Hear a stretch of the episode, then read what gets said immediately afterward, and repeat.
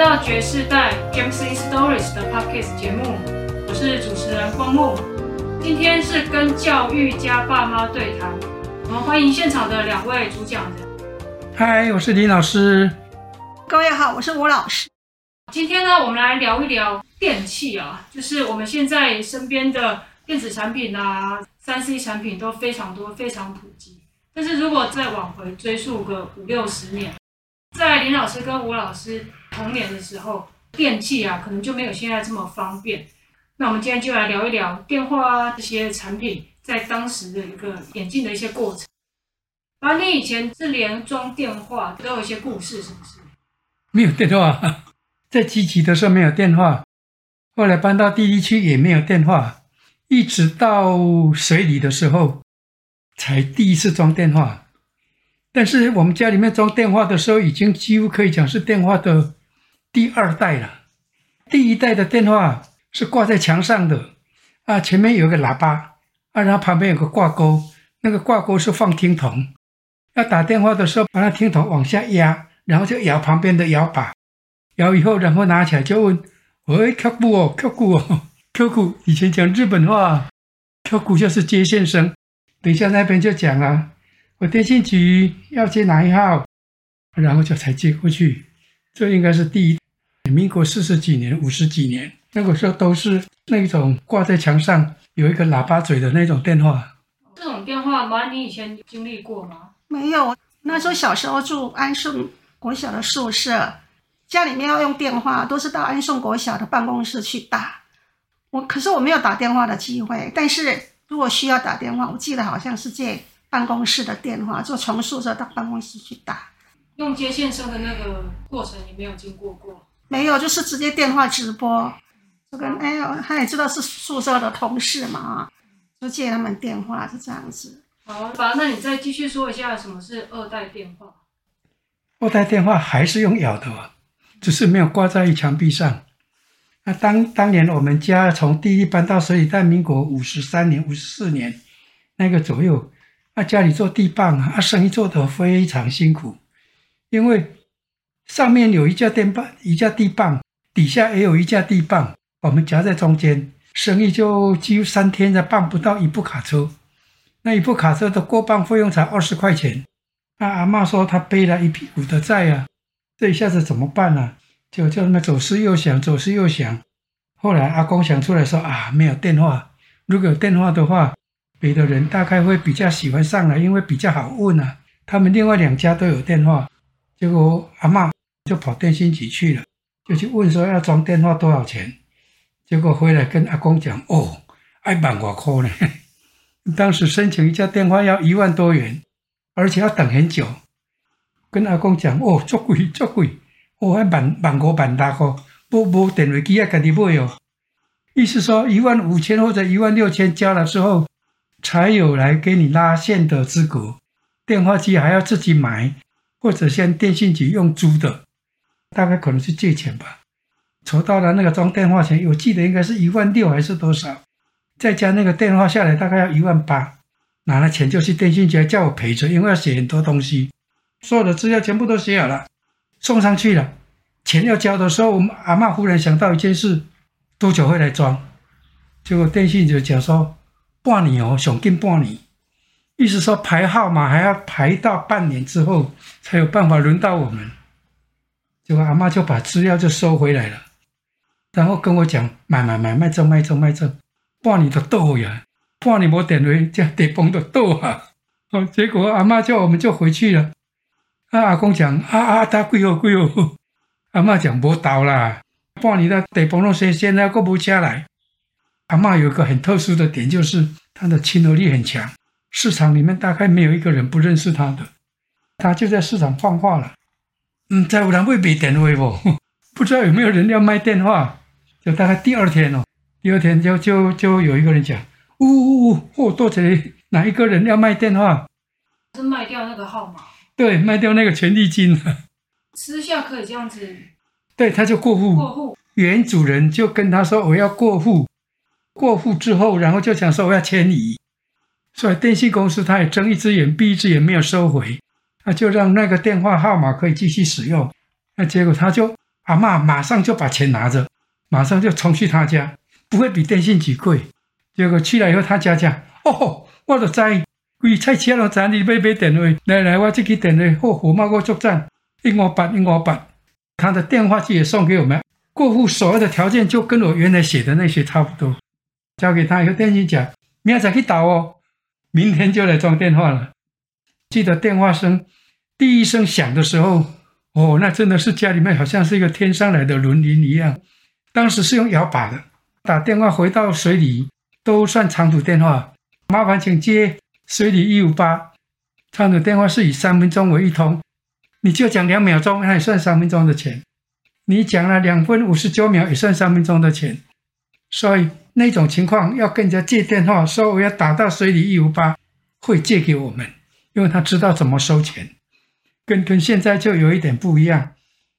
那如果水里跟水里打呢？那叫那是室内电话，对，那个没有电话几通的限制。跟可以直播喽？不，还还那个时候还不能直播，那也不能直播。也要跟电信局讲。啊，电信局他们都讲跳过哦，一五八，那就是水里了。那他就会拉一条线，就是我家的电接上一五八。那我说一空了，那那个时候阿北的电话是一空了。啊，一空了就一五八的线拉起来就接到一零六，然后 QQ 会讲一句话，请讲，那个时候就接通了。然后我民国六十五，农历六十五年底，国历六十六年初，嫁给爸爸的时候，然后才知道说他们水里的电话，阿公跟我说，哎，你记得我们家的电话是水里一五八，他说这样子，我说你说拨电话是一个听筒对不对？然后说他不是直播，譬如说现在是七七零一五八，可是以前是。水里一五八，而且好多年，持续好多年。接线生接线的，对，就就是就是这样子才能够拨电话，印象很深。我说好像是这样拨电话的。啊，我在台南的话，从来没有说什么什么安顺一五八，就直接直接一个机码的电话。哦。六十六年初的时候嫁给谁？是是有点城乡差距吗？哦，城乡差距很大。我觉得应该是因为安顺国小那边，也许它是一个大的学校嘛，哈，然后就是。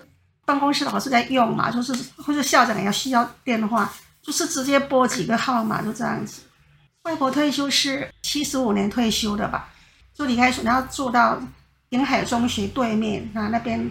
后来他就装电话了，就是直播了。那个叫转盘电话，第三代。哦，就是播了，就是直播了。啊，那时候常常打电话，外公常常打电话，可是时代太久了，我都不晓得那个电话是几号了。那你们在台东的时候是？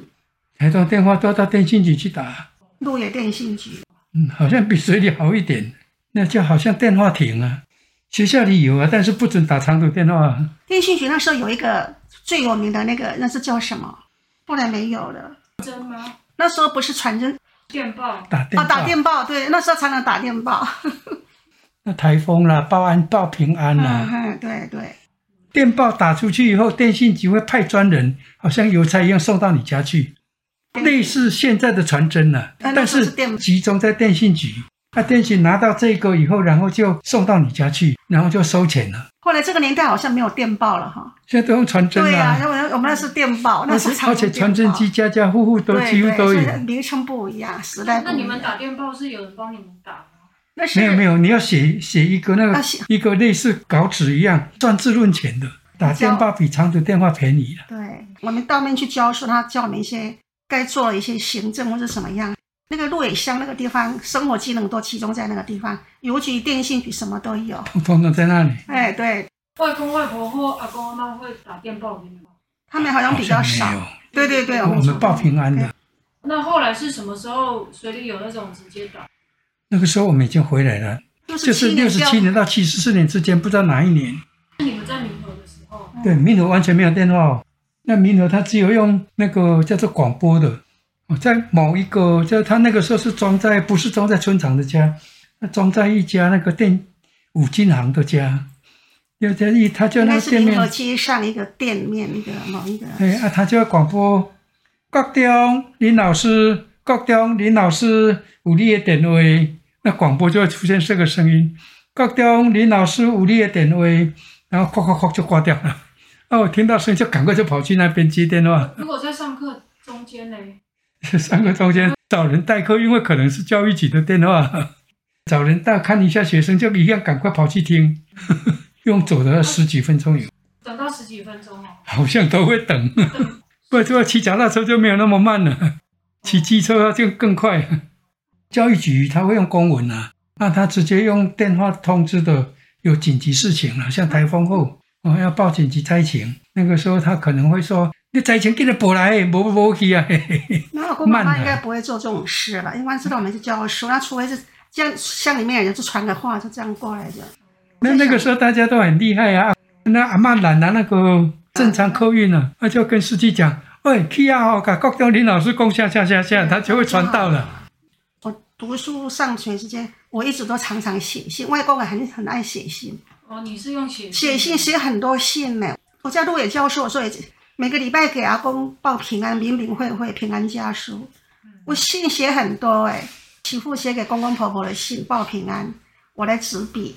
那给外公外婆的信，我也都是写信。啊，外外公都超爱写的哈，那个字很漂亮。外公字很漂亮。哎，外公的字怎么会那么漂亮？他那个初中没有毕业，字很漂亮。可是他哈，他的字我传来完全都没有留下来，真的很可惜。而且他字写很多，密密麻麻的，就好像那个文学家一样。他。他他初中没有毕业，然后看过《水浒传》啊，四大名著他都看了，看了《水浒传》《西游记》啊，叫《三国演义》他有看，他就这样子，他就很放心，啊，公阿妈应该也很放心，所以他就没有再跟我讲什么，就这样。真的现在一直都还在写信，就是那个时候。对对对，我当然也许那时候的电信或者电话联络不方便，还是整个那个时代背景，邮差什么东西，然后就这样写信，我就这两年就养成写信的习惯。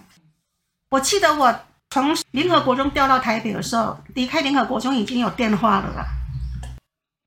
那是转盘了，好像零四九七七零多少？七四一一三八啊，七四零。就是学校里头的。对对对。七十二七应该是七十二七十三。嗯。学校准许装电话，他那个是电信局派人到家里面的，把旧的电话收走，把你帮转盘装进去。对呀，放了，对呀，放按按键哈，哈哈。对，转盘就直接拨了。可是现在好像没有那个这样子。转盘的现在没有，都是。你懂电脑，其他没有办法看到了。上来台北以后，直接就有申请了吗？有啊，马上申请电话很太重要。不是，妈妈也是要买的，不是电信局申请的。那因为那个时候申请电话还是很慢的，但是直接买卖的很快。啊，那个号码很好呀，应该那个时候大概八千块左右了。刚开始是转盘的，七十七年编以后就变按键了。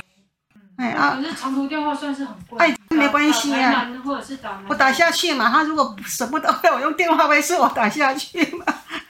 他外公又爱讲电话。哦，那这个是电话，还蛮有趣的。对对，这样发展的过程。这里就有一个行动电话了。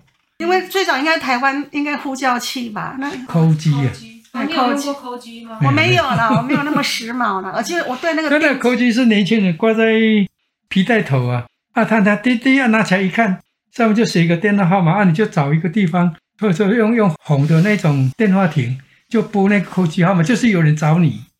记得我八十五年入学的那一年的电子科，那个学生我才高一的时候，就会打电话说：“哎，怎么样？你扣我。”我说我们那个学生才十几岁，那高一的学生就是 call 我，所以在想说呼叫器应该就是民国八十五年是吧。这老师这么退步，这么都没有，他们就会讲谈话中就在 call 我 call 我。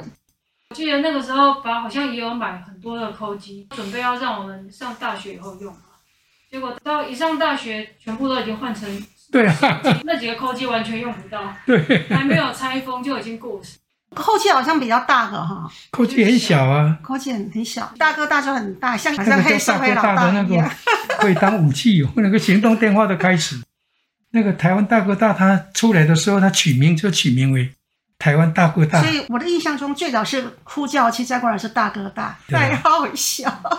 对啊，他说后来通信的设备就一日千里了，像刚刚讲的电报啊、电话啊、嗯、接线的、直播的。到手机嘛，B B 扣，现在再跳到手机以后就哇，整个就是倍速非常非常快。哦，那个手机申请，我八 G 的八十八年，那个时候妈妈会晕倒，啊，我很急需要一只手机。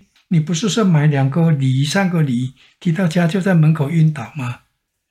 要要申请手机的时候，到电信局去，电信局跟我说，哎，要交一万多少？一万一万六还是一万八？啊，我就想说，哦，就准备要交了。结果我就很很重要的问他一句话：多久？他跟我讲说，你备取二十万号还是还是几号了？啊，我我说那要等多久？他讲他也没有讲等多久，他说要等机器进来了。那，我说机器进来在什么时候？那讲要要看报关呢，这个我们不敢保证。结果我想说，等到半年后，就跟阿嬷以前是你的电话又一模一样的翻版。啊，结果忽然有一个人跟我讲，远传啊，远传已经远传已经成立了，你去远传好了。